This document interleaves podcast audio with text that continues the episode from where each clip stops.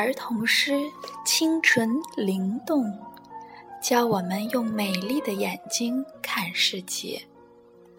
豆长今天为小豆苗带来一首儿童诗《鸟儿翻译家》。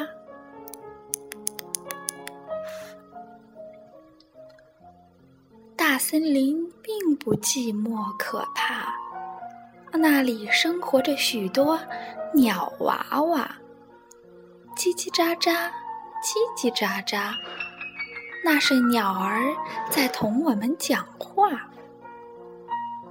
讲了半天，我们谁也听不懂，大伙儿急得直拍自己的脑瓜。我们多想同鸟儿交个朋友，可美好的愿望该怎样表达？如果鸟儿有自己的学校，请一定收下我这个娃娃。